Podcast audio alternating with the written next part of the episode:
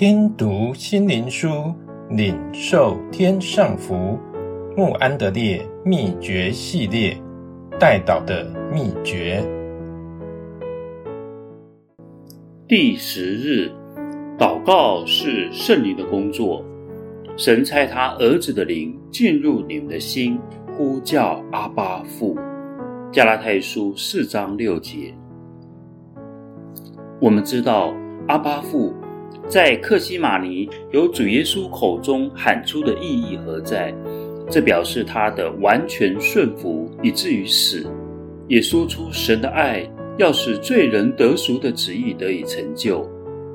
在主的祷告中，他已准备好做任何的牺牲，甚至将他的性命献上。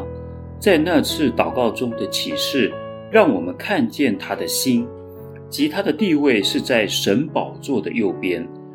他在神前代祷有何等奇妙的大能！并得着圣灵倾倒的全能，唯有父所赐的圣灵已将他儿子的灵吹进我们心里了，所以我们的主盼望我们能像他一样，将自己完全交给神，像他一样的祷告，愿意付出任何代价，使神的旨意能通行在地上。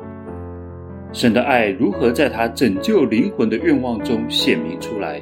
照样，主耶稣也借着为罪人舍己而显明了他的愿望。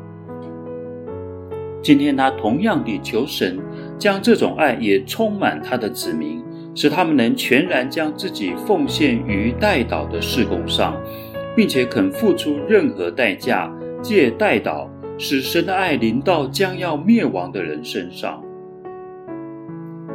唯恐有人以为代祷的职事太高而力不能及，所以主耶稣的圣灵已进入我们的心，我们可以在他的权能中奉他的名，像他一样的祷告。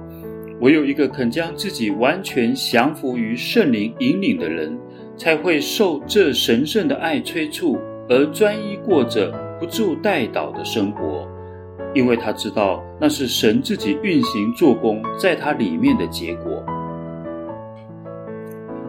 现在我们可以明白，基督如何能将无限的应许给了他的门徒，使他们的祷告得着答应的原因了。他们首先必须先被圣灵充满。如今我们才明白，神所以如此重视代祷，乃是要借此使他的救赎计划得以实现。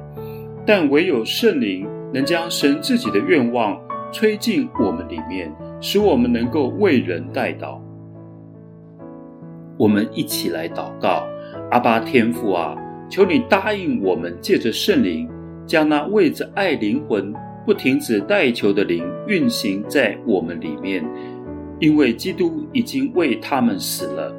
求你让你的儿女得着异象，看见你向那些肯答应你崇高的呼召而献上自己的人所赐的福及能力是何等浩大。奉主耶稣的名祷告。阿门。